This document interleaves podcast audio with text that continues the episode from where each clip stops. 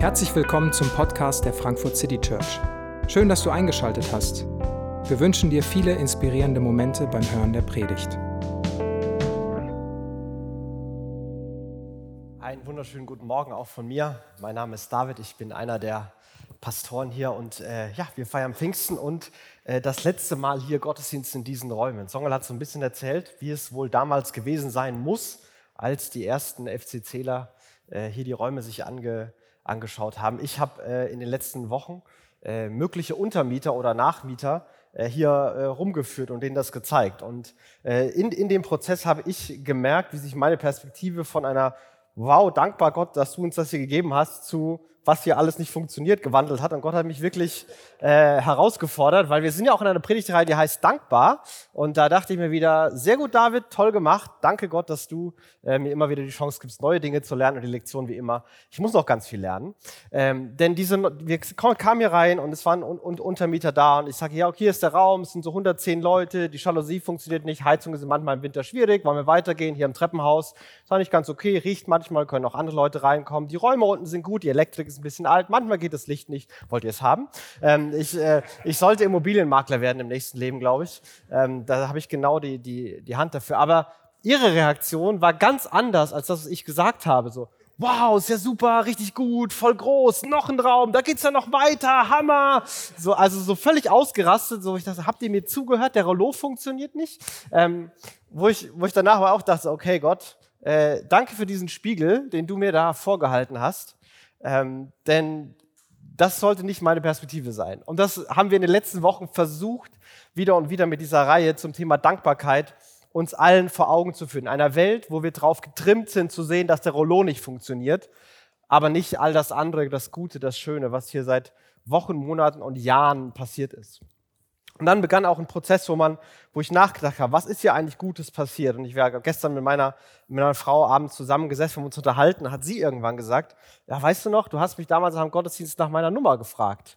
Also es gibt hier tatsächlich persönlich schöne Erlebnisse, die ich mit diesem Raum verbinde.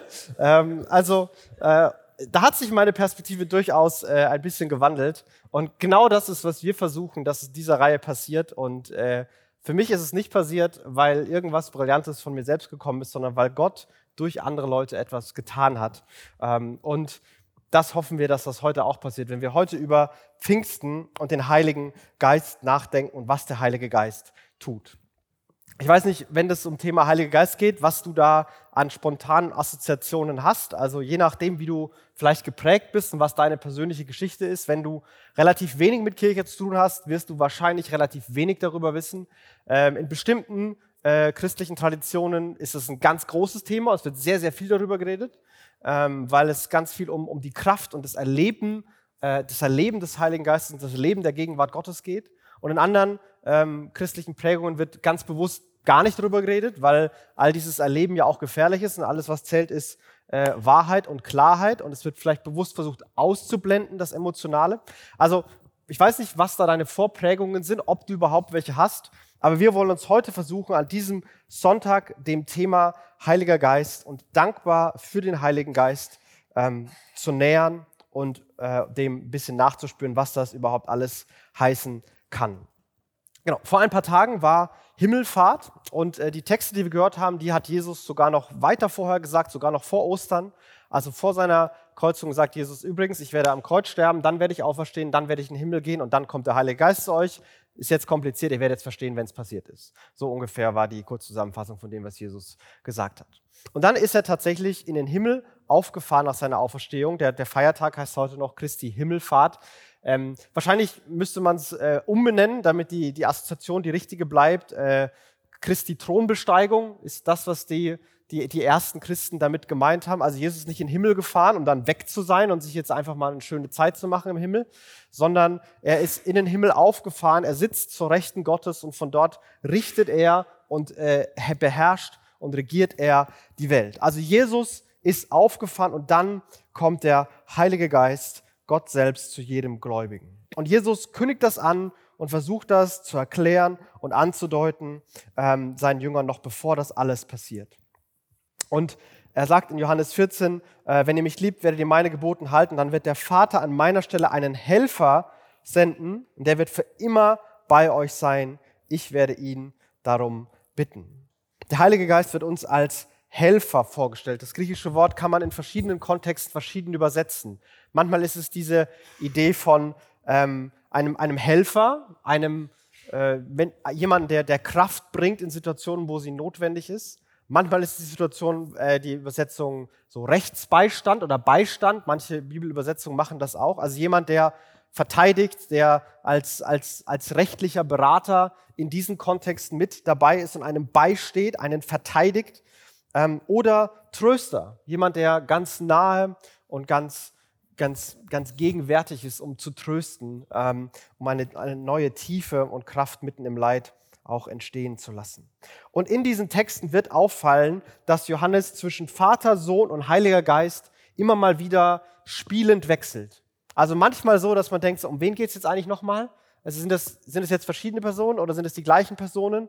Und aus diesem Wirrwarr, den Jesus seinen Jüngern da an den Kopf geworfen hat, hat dann die Kirche irgendwann formuliert, dass Gott drei in eins ist und von einer Trinität gesprochen, einer trinitarischen Einheit. Man kann nicht genau trennen, was jetzt Jesus tut und was jetzt der Heilige Geist tut, denn dafür sind sie zu eng verbunden. Und doch ist es wichtig zu wissen, dass es da diese drei Personen Gottes gibt. Gott den Vater, Jesus den Sohn und Gott den Heiligen Geist. Und dieser Geist, der, und, und Gott wird den Geist der Wahrheit geben, sagt Jesus dann, und den die Welt nicht bekommen kann, weil sie ihn nicht sieht und nicht kennt. Aber ihr kennt ihn und er bleibt in euch und wird in euch sein. Ich werde euch nicht als hilflose Weisen zurücklassen. Ich komme zu euch. Da macht er genau das. Er wird den Geist der Wahrheit schenken und die, äh, äh, schicken und der Geist der Wahrheit kommt zu euch und ich komme zu euch. Also er wechselt hier spielend die Kategorie, diese trinitarische Einheit. Der Geist der Wahrheit ist irgendwie auch der Geist Jesu selbst, der später Jesu bezeugen soll. Also der Heilige Geist hat eine ganz Jesus-zentrierte Aufgabe in dem, was da beschrieben wird. Kurz vorher hat Jesus sich selbst als die Wahrheit Gottes beschrieben. Kurz danach wird Jesus sagen, dass der Heilige Geist Jesus verherrlichen wird. Also es ist der Geist der Wahrheit, der, der von Jesus kommt und Menschen zu Jesus führen soll und Jesus bezeugen soll und sich um diese Person Jesus dreht. Und dann kommt die erste wirklich tröstende und stärkende Formulierung ich werde euch nicht als hilflose Weisen zurücklassen. Ihr werdet nicht alleine und verloren in dieser großen, gefährlichen Welt sein.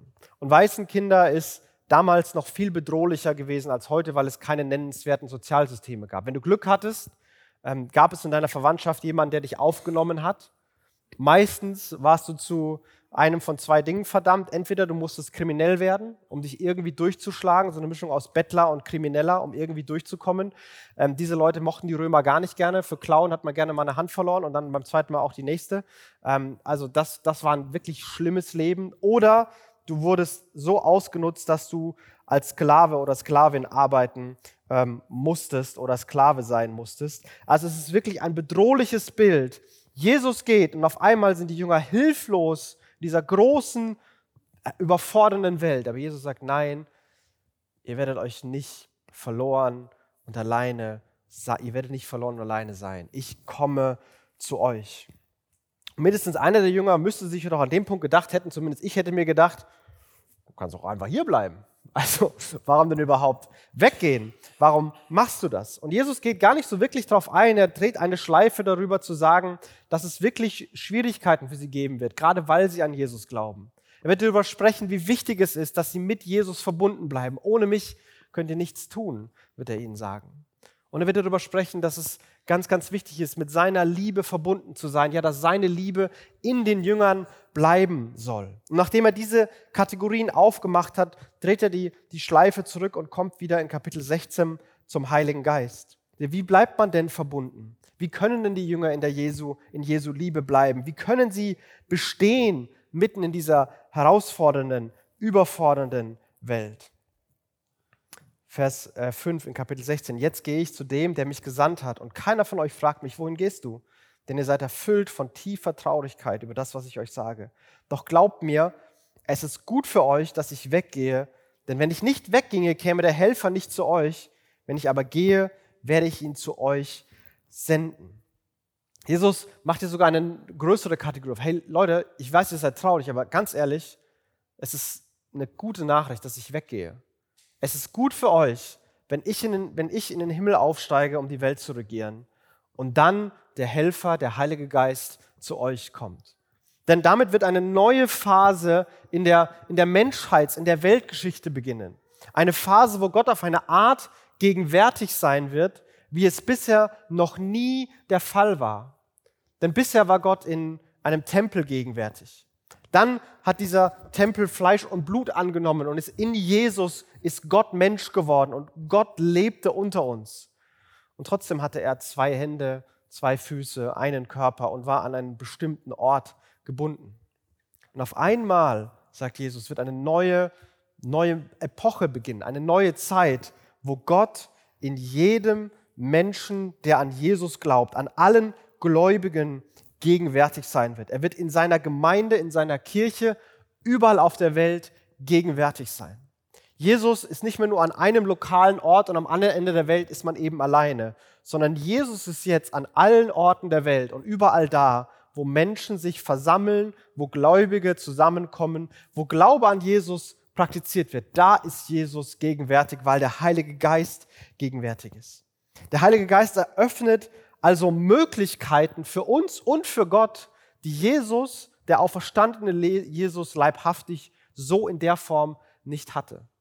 Jesus geht in den Himmel, regiert die Welt und er übergibt seinen Jüngern den Auftrag, dass sich die Nachricht davon, dass er auferstanden ist, dass der Tod besiegt ist, dass die Liebe Gottes jetzt ungehindert in alle Leben kommen soll, dass Vergebung und Erneuerung möglich ist. Diesen Auftrag gibt er jetzt an die Menschen, die an ihn glauben. Und sie sollen damit bis ans Ende der Welt gehen. Und weil das ein absolut unmöglicher und überfordernder Auftrag ist, macht Jesus das in Kombination damit, dass er seinen Heiligen Geist schickt. Und dieser Heilige Geist wird in den Menschen, in uns, in dieser Kirchengemeinde wirken, sein und mit seiner Kraft gegenwärtig sein und Jesu Willen tun und bewirken. Auf einmal ist etwas ganz anderes möglich. Ab jetzt ist Gott überall. Aber was genau wird denn der Heilige Geist tun? Und jetzt kommen ähm, wirklich schwierige Verse und ein paar Formulierungen, die, äh, die Jesus bewusst wählt, aber die, wie ich finde, relativ komplex zu verstehen sind. Und er sagt, wenn der Heilige Geist kommt, wird er der Welt zeigen, dass sie im Unrecht ist. Er wird den Menschen die Augen öffnen für die Sünde, für die Gerechtigkeit und für das Gericht. Der Heilige Geist wird ein, das Unrecht zeigen. Er wird ein, der Welt einen Spiegel vorhalten. Er wird, er wird anderen Menschen zeigen, dass etwas nicht stimmt, dass etwas los ist. Und dann verwendet er diese drei großen, ja fast bedrohlichen Begriffe von Sünde, Gerechtigkeit und Gericht. Aber der Heilige Geist wird diesen, diesen Spiegel vorhalten und der Auftrag Jesu, die Liebe Gottes zu verkörpern, zu verkünden, wird jetzt durch die Jünger durch die Menschen, durch uns fortgesetzt werden. Genau das soll passieren. Und eine Kernberufung von Kirche, von dem, was der Heilige Geist tut, ist den, den Spiegel vorhalten. Menschen den Spiegel vorhalten und mit der Wahrheit und der Liebe Gottes konfrontieren. Zum Beispiel hat der Heilige Geist durch einen philippinischen Pastor, der begeistert von diesen Räumen war, gewirkt, um mir den Spiegel vorzuhalten, wie undankbar ich in dem Moment war. Genau das ist damit gemeint. Genau sowas wirkt Gott. Mit Spiegelverhalten ist nicht eine arrogante, von oben herab verurteilende Haltung gemeint. Das ist unmöglich. Jesus hat vor diesen Reden seinen Jüngern die, die Füße gewaschen. Er hat gesagt, wisst ihr, was ihr mit Autorität macht? Ihr beginnt eure, eure Autorität zu nutzen, um zu dienen und für andere das Leben besser zu machen und euch nicht bedienen zu lassen. Und so haltet ihr den Mächtigen der Welt, die sich ihre Autorität für sich benutzen, die die Systeme so bauen, dass sie am Ende immer ganz oben bleiben. So haltet ihr denen den Spiegel vor, indem ihr dient, indem ihr liebt. Und undankbaren Menschen hält man den Spiegel vor, indem man selbst dankbar ist, indem man vergibt, indem man da ist, indem man mit Spannungen leben kann, indem man an Beziehungen arbeitet, indem man statt auf selbstbezogene Lösungen zu vertrauen und immer wieder Kontrolle zu suchen, sich Gott anvertraut und mit Gottes Wirken rechnet indem man sich verletzlich zeigt in einer Welt, die Performance getrieben ist, wo man Fehler und Grenzen bewusst anerkennen kann. So halten Menschen den Spiegel vor. Und das war für erste Christen immer schon der Fall. Die ersten Christen haben angefangen, sich um die Armen zu kümmern, sich um Waisen und Witwen zu kümmern, wie es Römer nicht gemacht haben. Sie haben ihre Partner nicht betrogen, ihre Business, Geschäftspartner nicht betrogen, äh, ihre Ehepartner nicht betrogen und ihre Nachbarn gut behandelt. Und das waren unvorstellbare Kategorien für die römischen Welt, in der römischen Welt. Und damit entsteht ein Spiegel, dass eine andere Welt möglich ist und dass das, was sie tun, nicht passt und andere Möglichkeiten da sind. Genau das ist das Konzept, was, es, was hier Jesus vorstellt. Der Heilige Geist soll allen Menschen den Spiegel vorhalten. Dazu will er seine Kirche uns gebrauchen. Und das wird jetzt Jesus noch konkreter machen. Er wird ihnen zeigen, worin ihre Sünde besteht, nämlich darin, dass sie nicht an mich glauben. Sünde als Begriff für das ultimative Kernproblem. Und das ultimative Kernproblem eines jeden Menschen ist, dass er nicht an Jesus glaubt. Davon, da soll der Spiegel vorgehalten werden. Ein Spiegel, der den Menschen zeigt, dass man nicht mit Disziplin und Eifer und sich selbst am Schopfe aus dem Dreck ziehen dieses neue Leben beginnen kann, sondern ein Spiegel, der zeigt, dass ohne Jesus und ohne Glauben an Jesus ein neues Leben unmöglich ist. Dieses, dieses Kernproblem zu definieren, ist ganz entscheidend. Das Problem von jedem Menschen, den wir in dieser Stadt begegnen, wie, wie wir es formulieren würden, ganz egal wie es sich ausprägt, hat im Kern den Punkt, dass ein falsches Bild von Jesus herrscht, gar kein Bild von Jesus herrscht, dass kein Glaube und kein Vertrauen zu Jesus da ist. So würden wir das sehen. Und das ändert natürlich ganz viel. Der erste Satz ist nicht, krieg mal dein Leben auf die Reihe und veränder deine Probleme, veränder dein Leben, sondern der erste Satz ist, so ist Jesus. Hier ist Jesus. So habe ich ihn erlebt. So halten wir den Spiegel vor. Und der Heilige Geist überzeugt dann Menschen von Jesus. Wir können sagen, bezeugen als Kirche, wer Jesus ist und was wir glauben, aber dass in Menschen diese Überzeugung entsteht, ja, das ist tatsächlich mein Kernproblem und ich möchte genau da ansetzen, das tut der Heilige Geist. Der Heilige Geist, der wird ihnen zeigen, worin Gottes Gerechtigkeit äh, besteht. Darin, dass ich zum Vater gehe und wenn ich euch verlasse und ihr mich nicht mehr seht. Er wird der Welt zeigen, wie, eine, wie, wie Gerechtigkeit tatsächlich aussieht. Denn Jesus wird in seinem ganzen Sein und seiner ganzen Existenz mit all dem, was er gesagt hat, von kümmert euch um die Armen, liebt eure Feinde, vergebt denen, die euch Unrecht tun. Mit all dem wird Jesus gerechtfertigt werden von Gott selbst, indem er ihn auferstehen lässt und dann sogar auf den Thron im Himmel sitzt. Ich gehe zum Vater, ihr seht mich nicht mehr, ich bin am Thron. Und das ist der Beweis dafür, dass meine Idee von der Welt, meine Idee von einem gerechten Leben die richtige ist, dass das die von Gott autorisierte ist. Jesus selbst ist der Maßstab für eine gerechte Welt. Die Bergpredigt ist so etwas wie das Grundgesetz dieser neuen Welt. Und, Jesus, und Gott selbst bestätigt das, indem er Jesus in den Himmel aufgenommen hat. Diese Konfrontation mit der Vorstellung Gottes, seine Einladung zu echter Freiheit. Und der Heilige Geist überzeugt Menschen von Jesu Vorstellungen, wie ein gutes und gerechtes Leben aussieht. Denn es gibt so viele konkurrierende Entwürfe und Vorstellungen davon, wie die Welt in Ordnung gebracht wird. Aber der Heilige Geist wird in Menschen etwas tun, dass sie sehen, nein, so wie Jesus das gelebt hat. Im Dienst, im Lieben, im Vergeben. So wird die Welt in Ordnung gebracht werden. Diesen Spiegel hält der Heilige Geist vor. Und das Dritte, ähm, und was das Gericht betrifft, er wird ihnen zeigen, dass der Herrscher dieser Welt verurteilt ist. Er wird bezeugen, dass der Herrscher dieser Welt, damit meint er, dass das Böse an sich besiegt ist, verurteilt ist. Jesus regiert die Welt, egal wie es auch scheinen mag, egal in welchen Formen sich das Böse sich wieder zeigt, ob es ganz offensiv oder ganz subtil zurückkommt. Es ist ein verzweifelter Versuch, doch noch wieder die Welt zurückzudrehen, doch wieder Chaos und Böse zu verbreiten. Und es scheint manchmal verdammt gut zu gelingen. Aber der Heilige Geist wird die Gewissheit und die Überzeugung wachsen lassen, dass an dem Guten, an der Liebe, der Macht der Liebe Jesu kein Vorbeikommen mehr ist dass Jesu die Welt regiert und dass das die ultimative Wahrheit sein wird. Und manchmal sehen wir sie jetzt schon und manchmal werden wir sie noch sehen. aber es gibt keine andere Kategorie. Und das ist entweder eine große Bedrohung, dass Jesus die Welt regiert, oder es kann zu einer gewaltigen Hoffnung werden. Umso mehr wir Jesus kennenlernen, umso mehr wir uns auf diesen Jesus einlassen, umso mehr wird das eine gute Nachricht. Mitten in dieser Welt hat dieser Jesus alles in der Hand.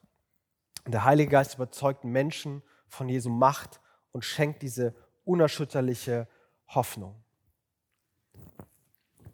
Und diese, diese Spiegel hält der Heilige Geist vor. Das tut Jesus durch seine Kirche. Und manchmal ist es so, dass das Wirken des Heiligen Geistes ähm, und das Wirken Gottes allgemein privatisiert wird.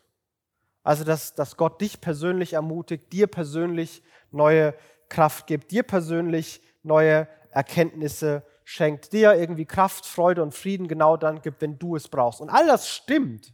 Das hat eine unfassbar persönliche Komponente. Aber die Formulierungen hier sind immer plural. Es geht auch um diese gemeinschaftliche Idee, dass Gott etwas in und durch die Gemeinschaft seiner Gläubigen tut. Dass wir ein, ein großer gesamter Spiegel als Kirche sind und Gott in uns und durch uns wirkt und der Heilige Geist seine Überzeugungsarbeit mit uns und durch uns leistet. Und ich habe versucht, ähm, in diesem Moment, wo das das letzte Mal ist, wo wir hier Gottesdienst feiern, zu nutzen, um zu reflektieren, was denn alles passiert ist, wo denn dieses Wirken Gottes, dieses Wirken des Heiligen Geistes, wo wir das alles erlebt haben. Und ich muss sagen, ich habe wirklich viel gefunden und es ist, es gibt, es gibt Dinge, die können anders werden, aber Dankbarkeit, wir gucken auf das, was gut ist. Ähm, wir haben Jesus neu oder überhaupt kennengelernt. Das gilt für mich zumindest. Ich bin hierher gekommen als Mensch mit christlicher Vorbringung. Ich war schon Christ, als ich hergekommen bin. Und trotzdem hat diese, diese Gemeinschaft und diese Kirche mein Bild von Jesus und meinen Glauben massiv geprägt und verändert. Auf eine Weise, die ich heute nicht mehr missen möchte. Vielleicht hast du Jesus ganz neu kennengelernt. Vielleicht hast du ihn wieder kennengelernt, nachdem du ihn schon mal wieder zur Seite gelegt hattest. Vielleicht hast du verzogene Bilder wurden, wurden gerade gerückt. Und es ist unfassbares Privileg für mich, dass, dass, dass wir das gemeinsam erleben dürfen. Denn wir predigen hier, wir singen hier, wir beten, wir haben Einzelgespräche, wir machen Kleingruppen. Aber all das sorgt ja nicht dafür, dass es eine direkte Linie gibt zu richtige Sachen gesagt, Herz verändert. Richtige äh, Frage gestellt, neues Bild von Jesus. Das, diese direkte Linie, die kann ich nicht garantieren. Die, die kann man nicht äh, erzwingen, sondern wenn das passiert, ist das immer das Wirken des Heiligen Geistes, der Jesus offenbart. Und ich bin dankbar, dass das in, in großer Menge hier passiert, dass, dass viele hier sagen würden. Und ich hoffe, auch du sagen kannst, dass du Jesus hier neu oder wieder oder anders kennengelernt hast. Wir haben Jesus erlebt, dass wir wollen nach Jesu Vorstellung leben. Wir sind eine Gruppe von Menschen, die in einer individualistischen Welt lebt, wo Selbstbestimmung überall gepredigt wird, die versuchen zu sagen, wir wollen nicht nur unserem Herzen folgen und nicht unsere eigenen Vorstellungen verwirklichen, sondern wir wollen nach der Idee Gottes leben. Wir sind manchmal nicht ganz sicher, was diese Vorstellung ist und, und, und reden darüber und manchmal streiten wir darüber, was das genau sein kann. Aber das Herz ist zu sagen, hey, wir wollen machen, was Gott will, weil wir ihm vertrauen, weil wir glauben, dass es gut ist. Wir glauben, dass zu vergeben besser ist, als nachzutragen. Wir glauben, dass anderen zu dienen besser ist, als mit voller Erwartung durch die Welt zu laufen. Wir glauben, dass Gnade notwendig ist, mitten in einer Welt, wo nur die Ellbogen manchmal ausgefahren werden. Wir wollen Menschen sein, die nach Jesu Vorbild und Jesu Vorstellungen leben. Und wir sind meistens weit hinterher, aber unser Wunsch ist ungebrochen. Wir wollen danach leben. Und dass das in, in, in einer breiten Masse passiert und wieder und wieder passiert und diese Überzeugung in uns reifen kann, wieder, das ist das Wirken des Heiligen Geistes. Ich glaube auch, dass wir eine, eine Kirche sind, wir, wir beschönigen kein Leid und sind doch hoffnungsvoll. Ich, ich erlebe wieder und wieder, wo wir, ähm, dass Menschen mir äh, auch rückmelden oder zu Gottesdiensten oder aus Gesprächen oder in Kleingruppen an, an vielen Stellen, dass es ein, ein ermutigender Ort ist obwohl Leid und Schmerz und Spannungen und Unklarheiten vorkommen, obwohl es nicht äh, eine große Hype-Maschine ist. So, und trotzdem ist da eine Ermutigung, eine tiefe Hoffnung da, obwohl Leid vorkommen kann, weil der Glaube da ist, dass ultimativ Jesus in seiner Güte und seiner Größe und seiner Macht die Dinge im Griff hat, sind wir hoffnungsvoll. Und so wirkt der Heilige Geist genau in diesen Themen und hält uns immer wieder den Spiegel vor. Manchmal durch uns gegenseitig, ähm, manchmal anderen Menschen außerhalb hält er diesen Spiegel vor und es ist immer eine einladende Konfrontation. Aber dann gibt es noch viel mehr, was Gott hier getan hat und wo ich Gottes Wirken sehe. Und, und wenn ich darüber nachdenke, was Gott hier getan hat in diesen Räumen, in dieser Kirche, dann fallen mir sehr, sehr wenige so richtig Riesenwunder ein im Sinne von, hier ist ein Problem, wir schnipsen und auf einmal ist es weg, weil ein Wunder passiert ist. Puff, auf einmal ist alles anders. Fast nie. Es fühlt sich wie ganz viel Alltag und Klein-Klein an und tausend kleine Schritte und tausend kleine Entscheidungen. Aber wenn ich die Vogelperspektive einnehme und zurückblicke, dann kann ich echt einfach nur staunen und bin fast sprachlos darüber, was Gott hier getan hat. Vor 17 Jahren haben Leute die Idee gehabt, eine Gründung zu starten. Und Lisa äh, war in dem Team und Lisa redet immer wieder davon, dass, ähm, wenn sie gefragt wird, wie ging das eigentlich, wie habt ihr das gemacht, dass das jetzt so aussieht? So, naja, wir haben Talente gehabt, wir haben uns Mühe gegeben, wir haben es versucht, aber ganz ehrlich, keine Ahnung, warum es funktioniert hat. Es gibt viele Gründungen, die sind mit mindestens so begabten Leuten ausgestattet, wenn nicht begabteren Leuten, die beten mehr, äh, die sind kompetenter, die haben bessere Voraussetzungen und die funktionieren nicht. So, es ist nicht so, dass wir sagen können, ja, kein Wunder, dass das hier funktioniert. Wir haben ja auch 1, 2, 3 gemacht. Ja, wir haben 1, 2, 3 gemacht, aber ob es deswegen funktioniert hat. Und es ist unglaublich, was Gott hier getan hat. Es ist aus einer Gründung eine Gemeinde entstanden. Das ist schon selten. Dann ist irgendwann der Gründungspastor äh, gegangen, um eine neue Gemeinde zu gründen. Im Frieden, ohne dass es große Gemeindeexplosion gegangen hat. Dann gab es einen, eine neue Phase, wo wir in eine neue Gemeindephase gegangen sind. Und in dieser Phase sind wir sogar noch gewachsen, statt kleiner zu werden, weil das Neue für viele Leute schwierig war. Das ist unglaublich für mich, wie das passieren kann, wie Gott das tun konnte. Wir haben über all die Jahre eine Einheit trotz ganz unterschiedlicher Prägungen. Ich kann mich an keine große öffentliche Streiterei erinnern, wo es wirklich zwei Lager gab, zwei Fronten gab und mitten in einer Welt, die polarisierter und polarisierter wird, finde ich es erstaunlich, wie viel Einheit hier immer wieder da war, wie früh Unterschiede und Konflikte in Gesprächen gelöst werden und nicht sich zu großen Spaltungen hochkochen lassen. Wir hatten immer wieder die Phase, dass richtige Personen von Gott zur richtigen Zeit hier hingekommen sind. Auf ganz verschiedenen Ebenen. Irgendwo ist in einem Team eine Schlüsselperson weggegangen, in einer Kleingruppe eine Schlüsselperson weggegangen und eine neue Person ähm, ist dazugekommen oder ist in die Rolle hineingewachsen. Ähm, ich finde unsere, unsere Geschichte, wer, wer, wer hier immer wieder geleitet hat, ob das im Leitungsteam ist oder auch, auch im Personal, das, das kannst du eigentlich kein, keinem erzählen, was das für eine Geschichte ist. Wir haben mit, mit, also Bodo und Songel sind zwei Koreaner, die mitten in Deutschland eine Gemeinde gründen, mit Lisa zusammen. Ähm, dann war die erste Entscheidung, nach, zu diesem Pastorenteam einen Musikpastor dazu zu holen, was immer ein Musikpastor auch macht und ist. Ähm, dann ist der Gründer gegangen und die beste Idee, die wir hatten, war irgend so einen 26-jährigen Single, der keine Berufserfahrung hat, ähm, dafür zu nehmen. Und dann nach einigen Jahren dachten wir noch, so eine Teilzeitpastorin mit Franzi für Frauen, das wäre doch was. Ähm, genau so machen wir es. Das findest du in keinem Lehrbuch. Und ich bin unfassbar dankbar, dass Gott es so geführt hat. Weil ich glaube, das ist ein unglaublich besonderes Team und ich bin dankbar, mit den Leuten zusammenzuarbeiten. Und das gilt genauso für, für Teamleiter, für Kleingruppenleiter, für die Leute im Leitungsteam. Es ist, es ist wirklich spannend, wie Gott immer wieder richtige Personen zur richtigen Zeit schenkt. Ich glaube, wir haben eine besondere Kultur hier. Ähm, wir hatten im März eine Praktikantin und nach einer Woche oder nach zwei Wochen hat, habe, habe ich sie gefragt, was ist denn aufgefallen? Was, wie, was, wie nimmst du uns denn wahr? Und den ersten Satz, den sie sagt, ist, ihr habt voll die angstfreie Kultur. Hier kann man sagen, was man denkt und sein, wer man ist. Und das hat ihn nach zwei Wochen verstanden. Wir, wir geben uns Mühe darum.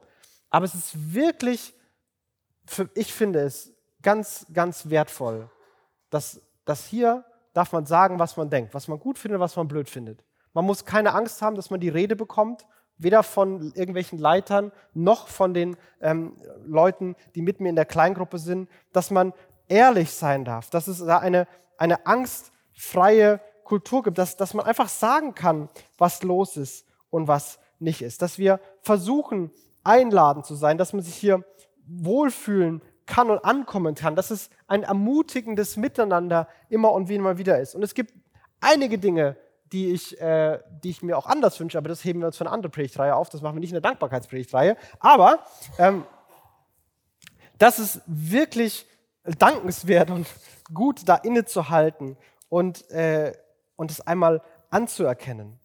Wir haben die, die Covid-Zeit wirklich gut überstanden auf mindestens zwei Ebenen. Erstens, wir hatten die Meinungen, die das ganze Spektrum abbilden, hier in der Gemeinde sitzen.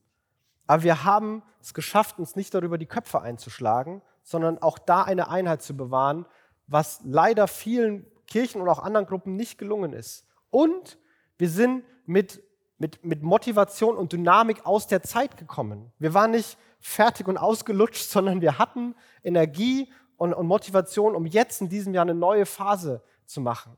Das ist wirklich besonders. Ich kenne wenige Kirchen, denen, die, das, die das so geschafft haben. Und wieder, ich habe keine Ahnung, warum das bei uns funktioniert. Wir haben halt gemacht, was wir dachten, was sinnvoll ist. Aber Gott hat gewirkt und wirkt hier weiter und darüber staune ich. Und ich weiß nicht, warum wir das bekommen von Gott und warum er es hier tut, aber ich staune darüber. Und dass jetzt diese neue Perspektive aufgeht mit dieser Partnerschaft mit den Diakonissen, ist, das ist, das ist wirklich ein Wunder. Also wenn, wir, haben, wir suchen seit so vielen Jahren Räume, seit vier Jahren ganz intensiv. Und wenn uns einer vor vier Jahren gesagt hätte, dass wir mitten im Nordend eine Kirche, wo 300 Leute reinpassen, mit schöner Grünanlage, für den gleichen Preis bekommen, wo es noch mehr Parkplätze gibt, dann hätte ich gesagt, du hast an einer Klatsche. Ich bin zwar Berufsglaubender, aber so viel Glauben habe ich nicht. Also es ist, das ist unfassbar, dass da landeskirchliche Strukturen mit freikirchlichen Strukturen ähm, zusammenwachsen und jetzt diese Möglichkeit, diese Partnerschaft entsteht. Das ist unfassbar für mich. Und ich, wir sind gerade noch mittendrin und ich glaube, in ein paar Jahren, wenn wir darauf zurückblicken, werden wir noch viel mehr staunen. Und um all das, wir haben uns bemüht, wir haben Dinge gemacht, aber wieder, ultimativ kann ich nicht sagen, warum es funktioniert oder nicht funktioniert. Ich weiß, dass Gott hier am Werk ist. Ich weiß, dass der Heilige Geist und das, was Jesus damals versprochen hat, dass das tatsächlich funktioniert. Dass das tatsächlich so ist. Dass Gott hier ist, wirkt und lebt und handelt. Und mit diesem Blick, der macht mich erstens unglaublich dankbar und zweitens macht er mich unglaublich zuversichtlich für das, was kommen kann. Wenn Gott seit 17 Jahren das alles so gemacht hat, und ich aus der Vogelperspektive, wenn ich raus aus dem Klein gehe, Klein, Klein gehe, so viel Dankbarkeit habe, dann gibt mir das so viel Zuversicht, dass der gleiche Gott, der seine Versprechen gehalten hat, seine Versprechen auch weiterhalten wird. Der gleiche Gott, der gewirkt hat, auch weiter wirken wird. Und das macht mir sehr viel Mut und erfüllt mich mit großer Dankbarkeit für das, wenn es weitergeht. Und am Ende von diesem Ausblick und am Ende von dieser Predigt möchte ich dich auch noch mal persönlich fragen, einen Moment nehmen. Was, was hast du denn erlebt? Vielleicht bist du noch nicht so lange hier, vielleicht schon sehr, sehr lange hier. Vielleicht warst du mal da und bist jetzt wieder da. Ähm, was hast du hier erlebt? Wo hast du Gottes Wirken in dieser Kirche und durch diese Kirche erlebt? Wenn du in die Vogelperspektive gehst, wofür bist du dankbar? Wenn du auf diese Zeit zurückblickst, wie hast du Gottes Wirken erlebt? Ich möchte ein Gebet sprechen und dann werden wir ein Lied gemeinsam, äh, werden wir ein Lied hören. Jesus, wir danken dir für das, was du hier getan hast. Du bist in den Himmel aufgefahren und hast gesagt, dass der Heilige Geist kommt und dass das eine gute Nachricht ist und dass dadurch Dinge möglich werden, die vorher nicht möglich waren. Und Heiliger Geist, danke, dass dein Wirken real unter uns ist. Danke, dass es Tage wie heute gibt, wo wir mal innehalten und den Blick schweifen lassen und dann einfach nur staunen und sehen, was du hier getan hast. Danke für den Spiegel, den du jedem von uns persönlich immer wieder vorhältst, wie wir Jesus dadurch neu kennenlernen, Jesu Vorstellungen mehr und mehr in unserem Leben sichtbar werden und wie diese Hoffnung in uns wachsen darf, dass Jesus die Welt und das Böse besiegt hat und er ultimativ regiert. Und ich bete, dass du uns auch hilfst, dieser Spiegel für andere zu sein. Dieser einladende, liebende Spiegel, der auf dich hinweist und ein anderes Leben vorschlägt und anbietet. Aber heute wollen wir Danke sagen und hilf uns zu sehen, was gut ist. Hilf uns zu sehen, was du getan hast. Und lass uns nicht aufhören zu staunen. Amen.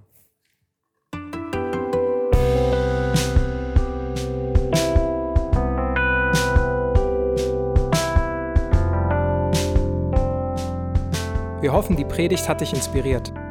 Wenn du uns kennenlernen möchtest, dann schau einfach mal auf unsere Homepage www.frankfurtcitychurch.de oder besuch uns in unseren Gottesdiensten. Bis dann!